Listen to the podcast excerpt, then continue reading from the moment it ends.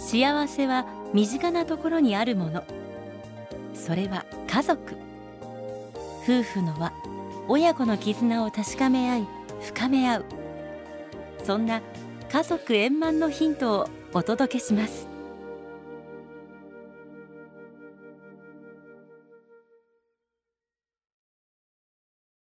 家族円満。第1232回。この番組は天理教導遊者がお送りします。40年にわたり天理よろず相談所病院憩いの家で看護師を務めた平陽子さん。天理教の信仰を持つ看護養牧として常に患者に寄り添いながら理想の看護を求め続けてきました。そんな平さんが医療現場での経験や退職した後の心境を綴ったエッセイ集「胸の奥にこの花ある限り」今日ご紹介するのは「寄り添う力」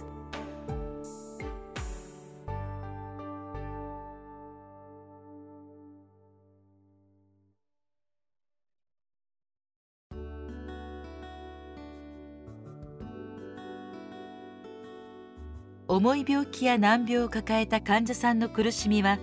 医学が進んだ現在でもすっきり取り去って差し上げることができないのが実情である。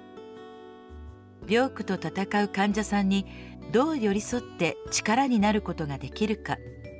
看護養牧の進化が問われる。さまざまな問題がある中で助言指導忠告説得などで解決することはすでに大した問題ではないと言える。解決が困難な問題を抱える患者さんにどうしたら少しでも楽に生活していただけるかと知恵を絞り工夫を凝らす。何もできない時もどこまでも共に歩む。私が病棟の看護師長を務めていた頃のこと。その方は下肢血行障害という病気で足先に行く血管が細くなり詰まってしまって足の指が壊死を起こし切り落とさなければならない状況であった。この病気は血液が行き渡らないために足がとても痛むので患者さんは大変苦しまれる。布団などの掛け物が触れただけでも痛むため段ボール箱の内側に柔らかいタオルを貼り付けて足をガードしたり移動する時も細心の注意を払って解除していた。手術は無事に終わり血行を良くする薬を注射して血流は改善したはずなのに痛みは収まらなかった。主治医は効果の強い痛み止めの使用を指示された。さすがに効果てきめんなのだが数時間するとまた痛み出す。4時間空ければ使用してよいという指示であったが患者さんはその時間が来るのをじっと待っておられた看護師も前もって準備しているのだが急なナースコールなどで他の患者さんに呼ばれて少しでも注射をするのが遅れようものなら「私をないがしろにして!」と劣化のごとく怒られた痛みの辛さは分かっているつもりでも看護スタッフの間にいつしかあんな強い痛み止めは体に悪く本当は長期に使ってはいけないのに依存してしまって我慢のない聞き分けのない患者さんだとの批判的な思いが芽生えていた。主治医も血行障害は改善しているので痛み止めから離脱できれば退院できる。できるだけ注射の間隔を空けるようにと言われる。そのため看護師と患者さんの関係は痛み止めをめぐってまるで敵味方のようなありさまとなってしまった。そこで科学的な根拠には自信がないものの昔から行っていたリバノールシップを提案してみた。リバノールという黄色の消毒液でガーゼを湿らせ長く伸ばしてからバラの花のような形に丸くまとめたものを痛む足にあてがい油紙でカバーしておき乾いたら交換するのである。そんなの気休めですよという声も聞こえたがまず私が病の平癒を願うお授けを取り継いだ後患者さんの同意を得て処置を施した。すると処置を始めてから患者さんとスタッフの関係に変化が生まれた。看護師は病室に行くたびに「湿布まだ乾いてないですかね?」と足に貼り付けてある湿布の様子を見る当然「痛みはいかがですか?」と症状にも関心を寄せ声をかけるそれまでは痛み止めをせがまれたくないためにその患者さんを避け病室に行ってもできるだけ目を合わさないようにしていたものもあったのだ患者さんの方も湿布が始まって看護師たちが頻繁に来てくれるようになってとても喜ばれた。みんなが旗を振って私が良くなって退院できるのを応援してくれている。頑張らなければといつの間にか痛み止めの注射を希望する間隔が少しずつ伸びていきついには退院が実現した。おそらくリバノールではなく看護師たちの頻繁な訪問と優しい声かけに大きな効果があったのだと思っている。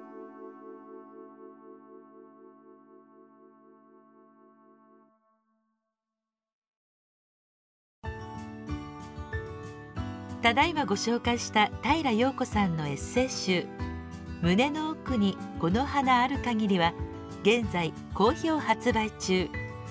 Amazon または同友社ウェブストアでお買い求めください。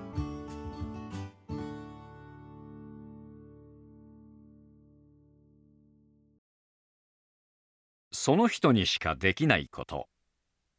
埼玉県在住関根健一。我が家には2人の娘がいます。今年22歳になる長女は出産の時のトラブルで一時仮死状態となった影響で脳性麻痺が残り今でも身体の障害と知的障害があります。知的年齢は小学校入学前程度と診断されていますが言葉によるコミュニケーションはできるので日常生活で特に困る場面はありません。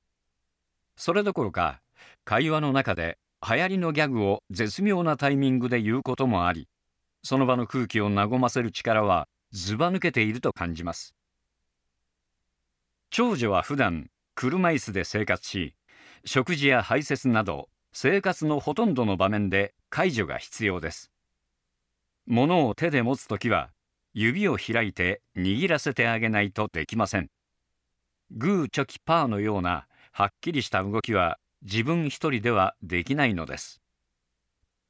ところが自分の意欲のあることに関しては驚くほどの上達を見せることがあります。最近では家にいると自分専用のタブレットに向かうことが多く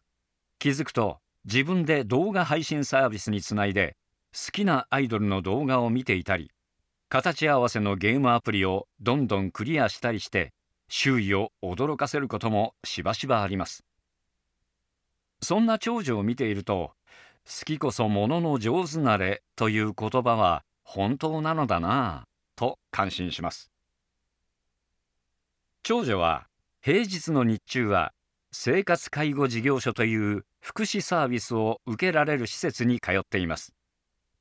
家の中から屋外用の車椅子への乗り換え施設までの送迎なども含めて公費で賄われるサービスで介助者が来てくれるのですがそれ以外の朝晩の食事や着替え排泄の介助などは家族がすることになります。私は天理教の教会長を務める傍ら個人事業主として障害者施設の建築設計やデザインを行っています。仕事で帰宅が遅くなることが多く夜の介助は妻に任せてしまう日がほとんどで代わりに朝起きた時の着替えの介助はできる限り行うようにしています。世の中では娘が思春期を迎えると相手にされない父親が多い中二十歳を過ぎた娘と二人きりの時間が持てるのはとても幸せなことで朝の慌ただしい時間をやりくりするのも苦にはなりません。しかし長女の介助をしながらも少なからずその日の仕事のことが頭の中をよぎります。仕事が順調な時は楽しい気持ちでいられますが時にはミスをしてしまって気持ちが乗らない日もあります。もちろん家族の前ではなるべく顔に出さないようにしていますがそんな時こそ決まって長女は「お父さん大丈夫だよ。有利がついてるよ。頑張って」私の心の中を見透かしたように言ってくるのです。その一言で長女がついていてくれるならとその日の仕事に対する気持ちも軽くなり家族のためと思えば身も引き締まります。とはいえ長女がそんなことを言うのはたまたまなんだろうと心のどこかで思っていました。ある時障害のある家族について原稿を書いてほしいという依頼がありました。どんなことを書こうかと悩んでいた時妻の妹と会う機会がありました。別れ際に何の気なしに依頼を受けている原稿のことを話すと「それはよかったね。ゆうりちゃんのお助けやね」と返してくれました。その言葉を聞いた瞬間私はハッとしました。この原稿は私にではなく長女に依頼されたんだ。彼女はお勤めの手も触れなければ不況に歩くこともできない。でも彼女は自らの言葉や暮らしを通して彼女にしかできないお助けをしている。その様子を皆さんに知っていただくために私が原稿を書かせてもらうんだと気づくことができました。そうすると「有利がついてるよ」という朝の一言も偶然ではなく彼女の口を通して神様がおっしゃっているのではないかと思えてきたのです。障害者の暮らしに関わっているととかくその人のできないことに目が向いてしまいがちですがどんな人でもできることは必ずあります。そのできることの中にその人にしかできない人助けがあるのではないかと長女との暮らしの中で感じています。長女が幼い頃からお付き合いのある同級生は重度の知的障害があり言葉でのコミュニケーションはできません。しかし彼の笑顔を見ていると心から温かい気持ちになり癒されます。これも彼ができることの中での人助けなのだと思います。私は障害者福祉施設のコンサルタントなども行っていますが長女やその友達が自分なりにできることを通して人助けをしている姿を世に伝えていくことも私の大切な仕事だと思っています。これからも長女の言葉を励みに頑張っていこうと思います。